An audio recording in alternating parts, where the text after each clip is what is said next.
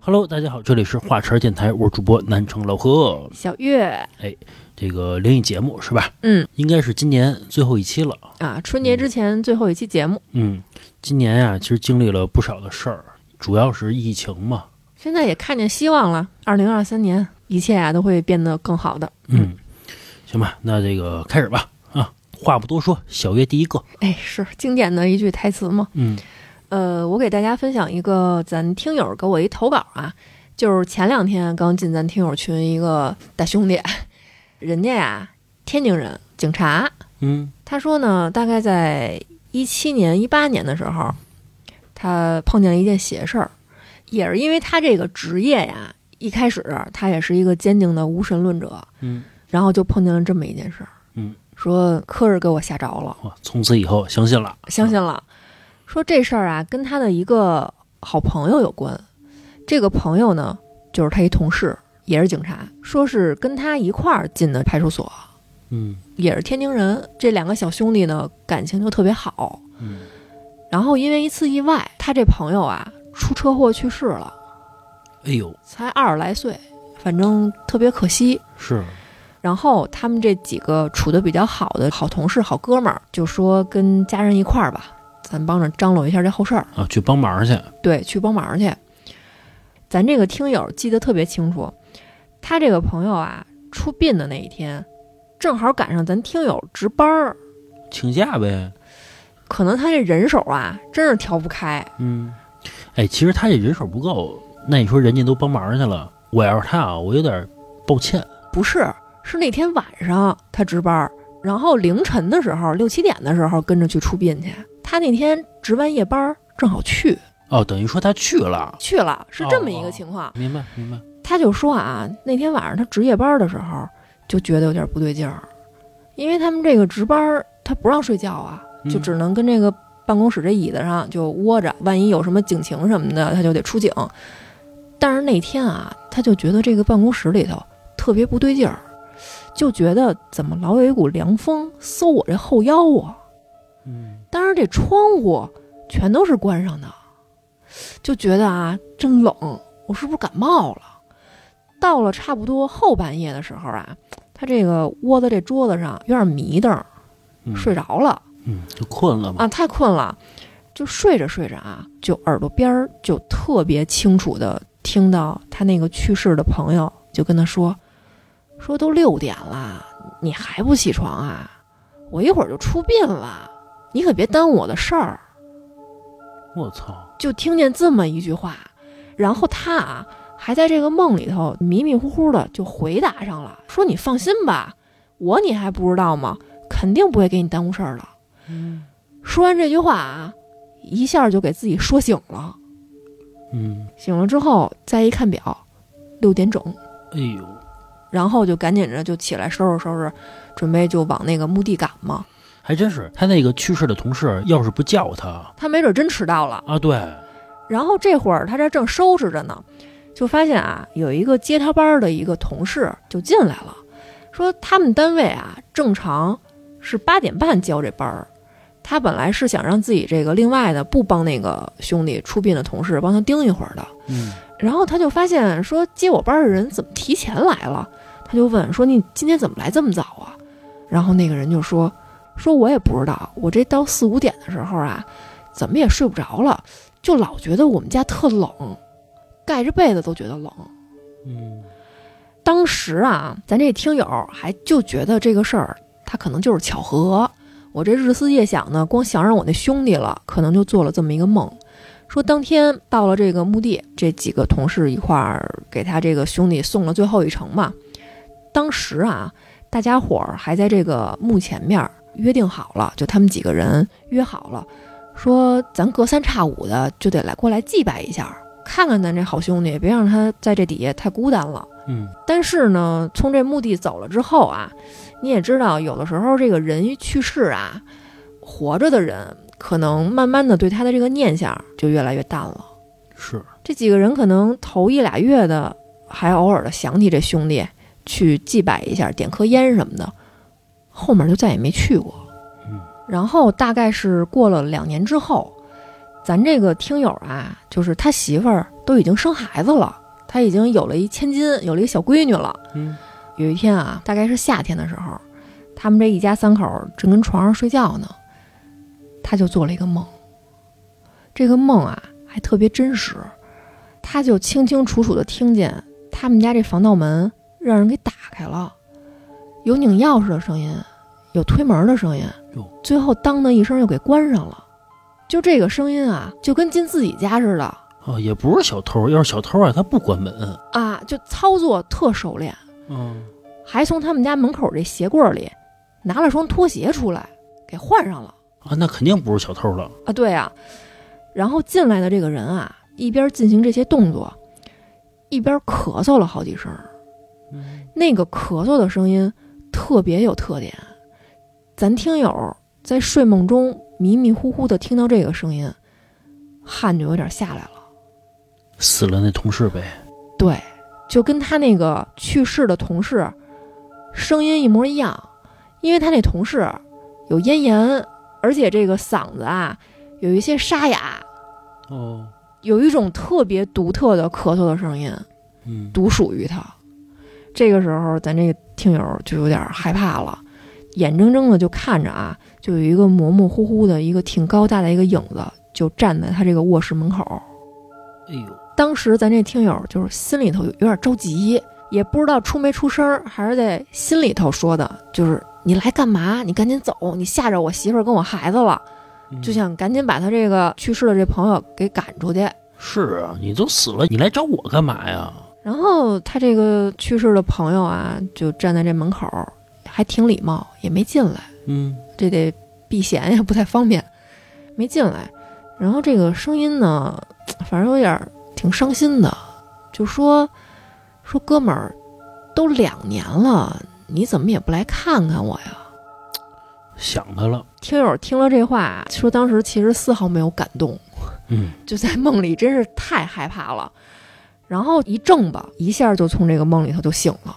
嗯，当时啊，这天儿已经蒙蒙亮了。他这扭头一看，发现他这个老婆孩子正跟这床上睡得正香呢。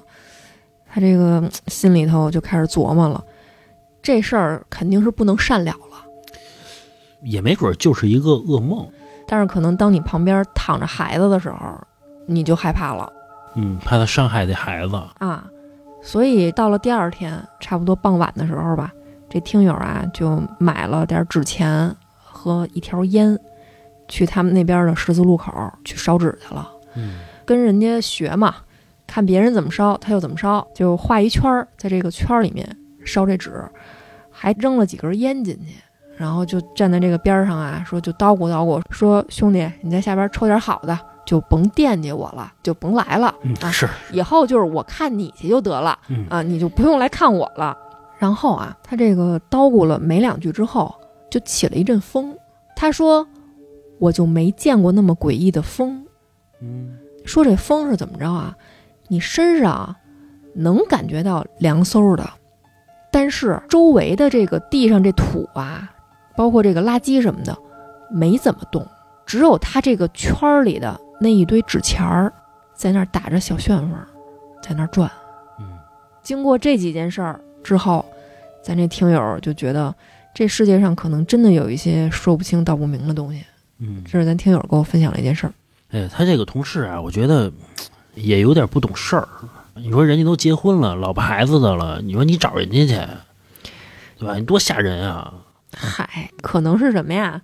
觉得你答应了来看我了，两年了这也不来，那毕竟不是家人，对吧？你差不多得了，而且咱也没认识多少年，对吧？但是你不觉得这招儿特好使？啊，是是是，他准得隔三差五的看看他这啊兄弟对去。对对对，生怕你找我来， 我赶紧看你去吧啊！ 对而且啊，还组织身边的人一块儿去，啊，对，告诉身边的人，哎，都得去啊！身边的人一听这个也都去，是，这个烟酒舞的就没断过。啊嗯，你说这招儿好使不？也是。不得不说啊，这个免费的灵异啊，着实的没那么恐怖。想听恐怖一点儿的呢，可以来我们的公众号儿，嗯您在微信公众号儿搜索“话茬儿 VIP”，哎，嗯就可以对这个更恐怖的灵异进行付费收听了。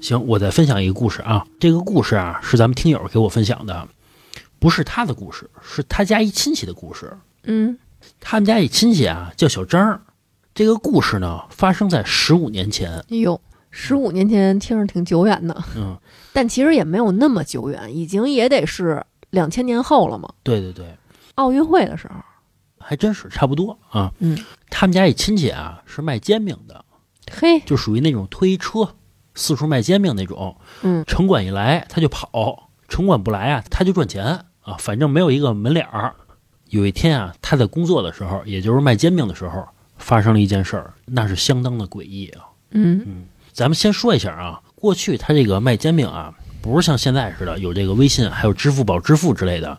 那会儿啊，就是这个现金。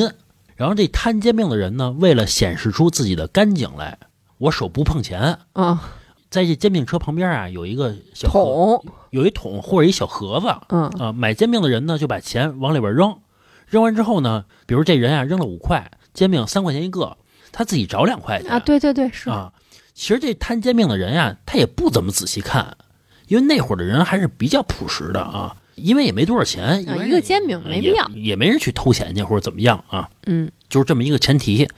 就后来有一次，这个小张啊卖煎饼去了，起早贪黑的嘛，大晚上到家了，刚一到家呀，就开始干自己最喜欢的事儿了数钱啊，数钱，把这个钱盒子呀拿出来，倒在床上面就开始数，真不嫌脏啊哎，嗨，这个喜悦嘛，是吧？嗯结果他把钱刚一倒到这床上的时候，他愣住了。嗯这里边有一张钱长得不一样，啊，他本以为啊是一张外币，哎呦，就是这个 dollar 马克五的，是吧？嗯？结果仔细印一尼盾，啊，结果仔细一看啊，玉皇大帝天堂银行，一百亿，哎呦，给这小张气的，真说讨厌，说我他妈一卖煎饼的你都欺负我，哪有人这么干呀、嗯说你拿冥币买煎饼吃，你也不怕噎死？嗯，你也知道吧，这个人与人之间的信任啊，就怕有这种坏人打破了。崩塌了，啊，本来说这个人家交钱我都不看着，这次啊我得看着点儿了。等到了第二天呢，每个客人给这个钱的时候，这小张啊拿眼睛就瞄一下，嗯，就看着那钱，说你可别拿个什么玉皇大帝再蒙我了。啊长心眼儿了，结果啊到家一看，又一张玉皇大帝，嘿，还是一百亿，嘿，两百亿了。发了，这时候这小张啊害怕了，嗯，瘆得慌了。大夜里的拿着两张冥币，毕竟是冥币，这还是丧气点儿，对吧？而且谁会用同样的手法骗两次煎饼吃啊？嗯按说不合理。结果到了第三天，小张出摊儿的时候，他就开始观察每一个买煎饼的人了，嗯，看看有没有行为诡异的人呗。结果啊，大概到了晚上九点多的时候，来了一个人，就站在他这个煎饼车前面儿，也不说话啊，往他这个钱箱子里边啊扔了一张十块。啊，并且没有找钱的动作，因为一个煎饼就三块。这小张一边摊煎饼，就看着这人说：“你找钱呀！”然后还提醒了一下，说：“找钱您自己拿就行，嗯就别占着我手了。”结果这人也不动。这时候小张就抬眼瞄这个人，发现这个人啊穿了一身黑色的中山装。嗯，小张心里一揪，为什么呀？那时候大夏天的，人家都是大裤衩儿、大背心儿什么的。说这人啊，你还穿一中山装，还捂得严严实实的，这么板正，按说不合理。嗯并且小张啊，仔细瞄了一眼这人的脸，发现这人啊戴了一墨镜。嘿，这大夜里边的穿一中山装，戴一墨镜，这小张他心里有点害怕，说难不成就是他啊？然后他就没再抬眼，就专心啊摊他这煎饼。等摊完之后呢，他把这煎饼啊递给那人了，那人拿着煎饼直接扭头就走。小张一想，这人也太奇怪了吧，然后扭脸啊又看了一眼他那钱盒子，找着那十块钱了，把那嗯十块钱啊揣兜里了。嘿他就想看看是不是变戏法儿呢。啊，因为今天晚上啊遇到的怪人只有他一个，嗯估计就是他。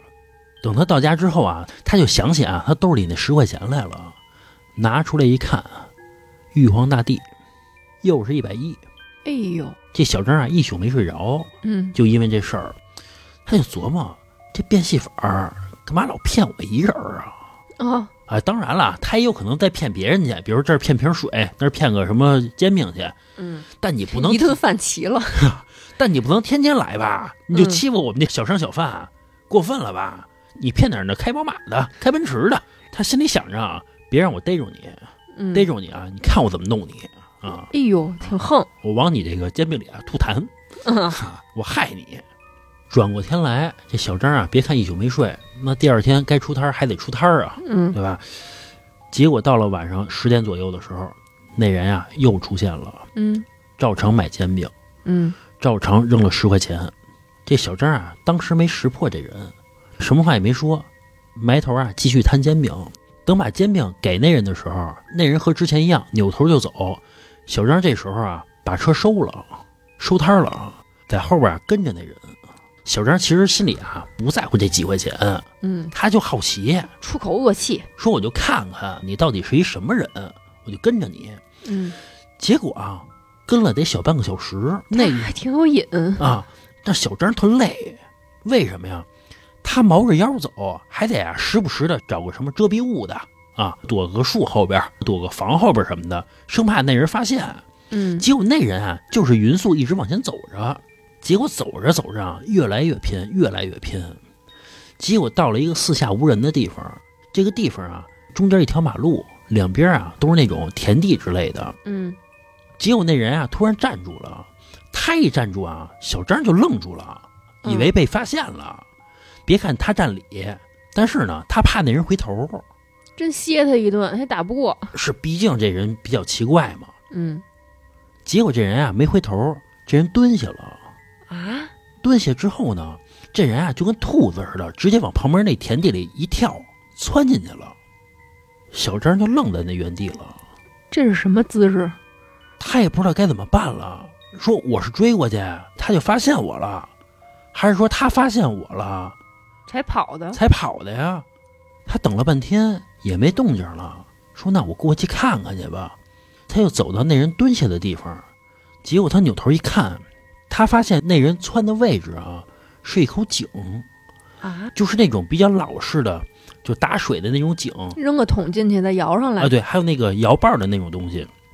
你说这四下无人的，就借着月光看见一口井，嗯这人也消失了。之前还给了我几张玉皇大帝，多吓人啊！小张啊，撒丫子就跑，直接跑回家去了。到家之后啊，这小张这心情啊平复了半天，然后啊开始数钱。还不忘这事儿呢，是这每天最重要的事儿嘛，你毕竟出了一天的摊儿嘛。结果发现有一张钱啊，还是玉皇大帝。小张这次啊，真的是被吓着了，紧接着啊，又拉又吐的，并且吃不下、睡不着的，这身体啊，明显就消瘦了。后来啊，在家里边养了好几个月，才慢慢有好转。那你说这个身体好了，继续摆摊儿呗，挣钱呀得，这没被吓死，那不能饿死啊，对吧？但是啊，原来那地儿他不敢去了嗯啊，他躲着点儿呗，他就换了一个地儿摆摊儿。但你知道这个摆摊儿啊，之前为什么选那个地儿呢？是有人多呗，是有道理的。比如说这个城管抄的次数少，客流量也大，这都是他选这个地儿的原因。结果换了一个新地儿，那就差强人意了。一天呀，卖不出二十块钱去，这也起到贪黑的。光这煎饼车啊，半年被抄了两回了，嘿，这赚的呀还不够赔的呢。那小张心里一想，操，还是回原来那地儿吧。啊，与其被吓死啊，我先被饿死了回头。嗯然后啊，他就回到了之前遇到鬼的那个地儿，继续摆摊儿去了。果然啊，不出所料，那人又出现了。有，但是这次啊，没买煎饼，嗯，他买别的摊儿的东西呢，铁板烧舞的，烤肠舞的反正也都是小商小贩的。啊，他就看见那个人的动作，就是跟他之前买煎饼一模一样，也是站在人那车旁边儿一动不动的，买完东西拿着东西就走。嘿，小张看完之后啊，把摊儿立马就收了，再也不在那块儿摆摊儿了。啊，是不敢摆了。并且啊，连夜就搬家了。接下来也没再发生什么事儿。这个也太诡异了吧！听这个事儿啊，感觉好像就是哪个田头里、哪个井里头，哎，你不知道是有一个什么蛤蟆精，还是什么兔子精、小动物的，哎嘴还特馋，哎，嘴还特馋，还老上这个城市里面去买好吃的去。还老欺负这小商贩。 他可能他也欺负不了那个大的，你比如你去超市，你这人多又亮堂，他不就暴露了吗？真有什么问题？啊有可能他所以就是趁这个夜里头，这光线也不好，是吧？欺负欺负人，买完就走。那你说那中山装，包括那什么墨镜，是挡着那个小动物那脸的，也趁着大夜里边的看不清楚。你不觉得这身装扮特别像民国呀，或者什么时候那个装扮还有可能是兽医，啊？兽医也有那种中山装那型儿的，但我觉得啊，有可能这比如说是一个民国什么一百来年之前有个什么东西，哎，修炼成精了。他呢就老是根据自己当初记忆里的这个装扮，幻化成人形儿，来到这个街上去游荡去。其实这故事啊，特别像什么呀？以前咱不是老听那故事，说是有一人打车是吧，给那司机钱，结果司机回家一看是一冥币啊，特别像那个故事。反正也都是这精怪，嗯，但是啊，挺讲究的。我给钱，对吧？我没抢，虽然你给的我不能花吧，那只是货币的事儿，对吧？啊但是我给，是嗯，你要是这故事啊，你真的再往这个玄乎里去想了想，这个精怪啊，他可能就是知道，哎，我想吃好吃的，我得拿钱去换，那我这钱从哪儿来呀、我是不是上这个坟里头找什么东西借点儿啊？要不然他上哪儿弄这纸钱儿去啊？啊，还真是。你要是说人死了，他有纸钱儿，这要是小兔子、小蛤蟆舞的，啊他没有，那借点儿或者偷点儿捂的，也有可能是。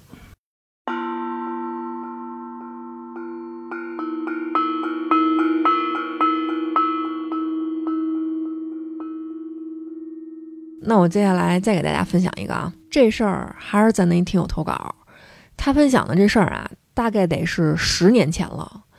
咱这个听友啊，人家是就是小时候就是有传承，从小就特别信佛，跟着他妈妈和他姥姥什么的一块儿就礼佛什么的。每逢初一十五的，也定期呢去这个寺庙里面就是拜菩萨去。嗯，这事儿啊，反正他到现在他都没想明白是怎么回事儿。就是说，有一年啊，他姥姥的身体突然就变得特别不好了。嗯，老人岁数大了，这也是难免的嘛。送到医院里头，大夫的意思是啊，治我们是没法治了，只能是维持着。哦，就是他有什么症状呢，你就送过来，然后我们这给你用一些缓解的方法，让让这个老人舒服一点儿。嗯，然后咱这听友呢，难受归难受，但是也没办法，就是把自己去寺庙的这个频率啊，又提高了一些。说我为我姥姥祈祈福，嗯，是吧？说就是突然的，就有那么一天，他去这个寺庙里面又拜菩萨去了，给他姥姥祈求一下平安健康什么的，也不知道为什么拜不下去。就是这个拜不下去是怎么个意思啊？就是在那个蒲团上你叩拜的时候，你有时候得排队啊，嗯，因为你前面可能有人什么的。就他跟那儿等着的时候啊，就特别的心烦意乱，就等不了，就等不及。就是说当时情绪不好到什么程度呢？就恨不得在这个院子里啊就转磨，就来回来去的转，就是待不住。他给我形容的时候，我也不太清楚这是一种什么感觉。反正他的意思就是说心烦意乱，我站不住，我就老得转悠着，实在是太难受了，就找了一个僻静点的地方，就坐在一个大树的那个石台上了。这地儿啊，确实特别僻静，是这个寺庙里面一个角落，没有人来。嗯他跟这边坐着呢，觉得凉凉快快的，哎，这阳光从这个树叶儿这缝儿里啊照下来，挺舒服。惬意，啊，惬意。这么着呢，这个烦躁的心情就好了一点儿。坐了啊，也就是三五分钟吧。过来一老头儿，穿了一个灰不拉几的衣服，在那儿扫地。嗯他当时就觉得这是寺庙的工作人员吧，是吧？他扫就扫他的呗，我就继续跟这儿坐着，也没觉得奇怪。扫着扫着呢，这老头儿啊，就离他越来越近。嗯到他身边儿，忽然就来了那么一句话，说做的倒挺踏实，你们家出事儿了都不回去看看呀？这老头儿啊，就不能把话说明白点儿，非得在这块儿故弄玄虚的，你就说清楚不行？然后咱这听友当时听了这话，不明不白的，是啊，你就说清楚了，什么事儿？对啊，几点几分让我去？对，什么意思呀？就就不明不白的，这样显得高人，显得自己高。还真是。老头儿扫帚扫帚地，把这个东西归了一堆儿，拿着笤帚人走了。就来这套，这样啊其实显得这人确实这个高深，说的太明白，就觉得你这人不行。是，嗯，然后等到咱这听友反应过来，说赶紧追过去问问吧，就从一个小拱门那儿那穿过去。刚才看着老头儿就从那儿走的呀，说跟上去吧。那老头儿没了，嘿，凭空就消失了。哦，这听友当时就觉得很是奇怪啊，嗯高人，然后这个心里头就觉得不太对劲儿了，嗯就赶紧着说给他妈打一电话，说问问咱家有没有什么事儿啊。嗯，电话还没拨出去呢，他妈这电话先打过来了哟，还真有事儿。啊，说你赶紧来吧，嗯，你姥姥在医院去世了。哎呦，然后听友赶紧着跑到医院嘛，反正就是也没见着最后一面。去的时候，这个人就已经没气儿了。到最后就是收拾收拾这个遗体，就弄这出殡的事儿嘛。后来等到这个一系列的事儿都收拾完了，他姥姥也顺利的出完殡了，他就把他在寺庙里碰到的那个事儿就跟他妈说了，他妈也觉得特别奇怪。后来再到那个寺庙里面去礼佛、去拜菩萨的时候，还特意打听那个老头儿来着。嗯，问问那人在哪儿呢？然后他们跟这个寺庙里面也有相熟的管理员什么的，听了咱听友的那个描述，就说我们这儿根本就没有这样一人，嘿，就是找不着那人了。嗯，这是咱听友分享的一个事儿。咱分析一下这事儿啊。嗯遇到那扫地僧呢，我觉得他呀肯定有点本事，不管是他是这个寺庙的和尚还是不是，啊，有点本事。但是呢，你说这人都去世了，他提醒咱听友有什么意义呢？他不提醒，听友他妈妈那电话不也打过来了吗？还有点故弄玄虚，把那话呀不说清楚喽。你的意思是就是过来就跟他说，你姥姥死了，比如说他说啊，说你现在啊赶紧去医院去，不也行吗？如果说就是扫地的那个老头儿真的是有一些超乎寻常的本事，或者说他的这个身份就不是人，可能生离死别这个事儿对于普通人来说是天大的事儿，但是对于他来说就是轻如鸿毛的一件事儿啊，也可能是对啊，，所以就是很轻易的说还还跟这儿坐着呢，家里都出事儿了，因为这件事儿对于他来说没那么重要。哎，你不可能说让一个所谓的这个鬼神是吧，或者说精通点儿这个能掐会算的这种玄学的本事的人，对于生离死别这个事儿特别看重。一听说谁家要死人了，赶紧着特着急忙慌的去敲门去告诉人家去，也有点奇怪。是。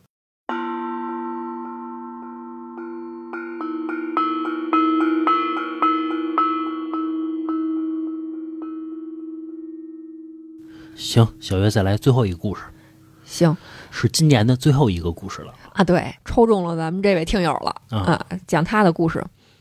这事儿啊，不是发生在他身上，嗯，是发生在他爸身上，哦，大概得是小三十年前的事儿，哎呦，挺久远的。是那会儿九零年吧，差不多。呃，他这爸爸呀，酷爱打牌，哦，下了班儿不回家，麻将这块儿的，麻将这块儿的，国粹啊、金花儿这块儿的，哦总是跟一些狐朋狗友、三两好友打牌到夜里凌晨一两点。都是好朋友，也不是狐朋狗 友啊，是是是，嗯牌搭子嘛。 ，friend 说有一天还是在这朋友家呀搓麻嗯，搓上瘾了，媳妇儿怎么叫都不回家，嗯嘿，打了十好几个电话。最后媳妇儿一气之下，我他妈先睡了，我他妈也不等你老丫听到了。嗯自己睡了。他爸爸呢，在人家家打到差不多凌晨三点，困不拉几的，摇摇晃晃的从人家出来了。嗯，他那朋友啊，也是好心，说你要不甭走了，在这门口就给他拉住了，在我们家睡吧。嗯，说不行，你们家这烟抽的呀，呛嗓子，躺不下去，嗯嘿，还嫌人家，嗯就非要走。说他这朋友家离他们家呀，隔的这个位置有点尴尬，说远呢，也就是两公里；说近吧，你走可得走一阵儿。是这打车呀、不值当的，再说这大夜里的，也不好打。啊，一小城市真没车，嗯就只能走回去。嗯当时呢，走回去这路上，就碰见了一件特别邪性的事儿。小城镇嘛，大夜里的，路上一个人都没有，狗都睡觉了。嗯，路上这灯啊，这可能是为了省电，调的特别的暗。嗯，他这儿走着走着，哎，困的眼睛啊都快睁不开了，模模糊糊的就看见啊，这前面差不多五六十米的地方吧，这地上那是蹲着一个什么猫啊还是狗啊？嗯就一小团儿，哎一小球儿，就跟那个地上就蹲着。嗯他这就有点奇怪，说这大夜里的这是什么东西啊？一塑料袋儿啊，就说走过去看看吧。等到离得近了之后啊，发现那东西动了。嗯，哎，说那肯定是个猫，或者是个狗，跟那儿蹲着干嘛呢？我上去给一脚去。嘿，等到再离得近一点儿啊，发现不是小动物，嗯那儿蹲着一小孩儿。嗯好像还扎一辫子，穿一个小花袄，在那儿蹲着呢。他当时就觉得大夜里的凌晨三点，这儿为什么蹲一小孩儿啊？嗯，就开始有点害怕了。是啊，他呀，留一心眼儿，他过到这马路对面儿去了。哦他想，你不在这边蹲着吗？我上马路对面走行吧？啊，有这个安全距离啊，对，甭管你这是人是鬼，是吧？我离你远一点儿。是，不仅到了这马路对面儿，还小跑起来了。嗯说我这个一个急行军是吧？我快跑点儿，我赶紧从你身边走，就你爱怎么着怎么着，跟我没关系了。是，他就隔着这一条马路，就赶紧的从那个小孩儿那位置就跑过去了。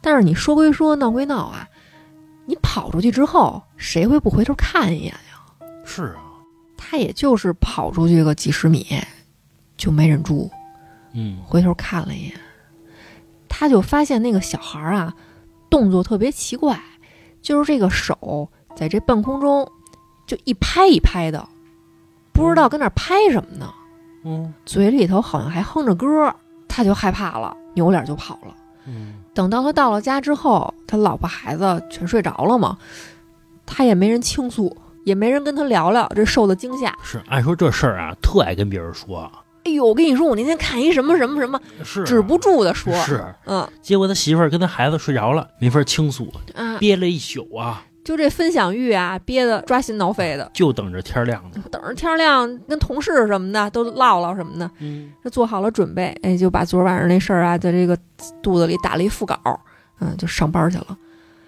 当时呢，他们这厂子里每天早上起来会有发报纸的，哦就是把这报纸就放在这个这也叫工位吧，就放在这个桌子上，一个办公室的人就都传着看看。当时是这样的，然后到了之后呢，他正想跟这个同办公室的人说聊聊昨晚上看那小孩儿，一进屋啊，发现这办公室倒先热闹上了，都在讨论着昨天发生了一个新闻，说他们这附近有一红砖楼，上面天台没封着，掉下来一小孩儿摔死了。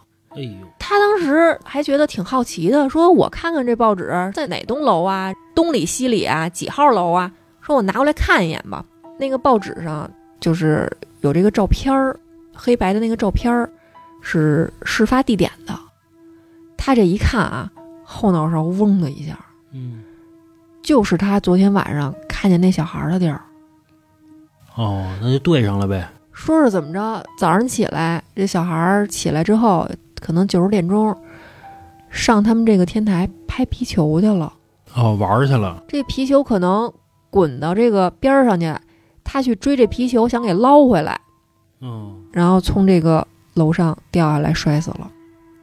他就想起来昨天夜里看见那个小孩儿特别诡异的拍东西的那个动作，哦，跟拍皮球一模一样。哎呀，挺可惜的，这小孩儿，这小孩儿死了。是咱这个听友的爸爸这件事儿跟别人说了一辈子。嗯，所以说啊，这打牌啊，别大夜里边儿的，差不多得了，早点回去。你说就碰上这事儿了，是，不是嗯不光是打牌，干嘛呀，都别太晚回家。嗯，是，尤其那三十年前，其实那路修的也都不好，大部分都是荒地。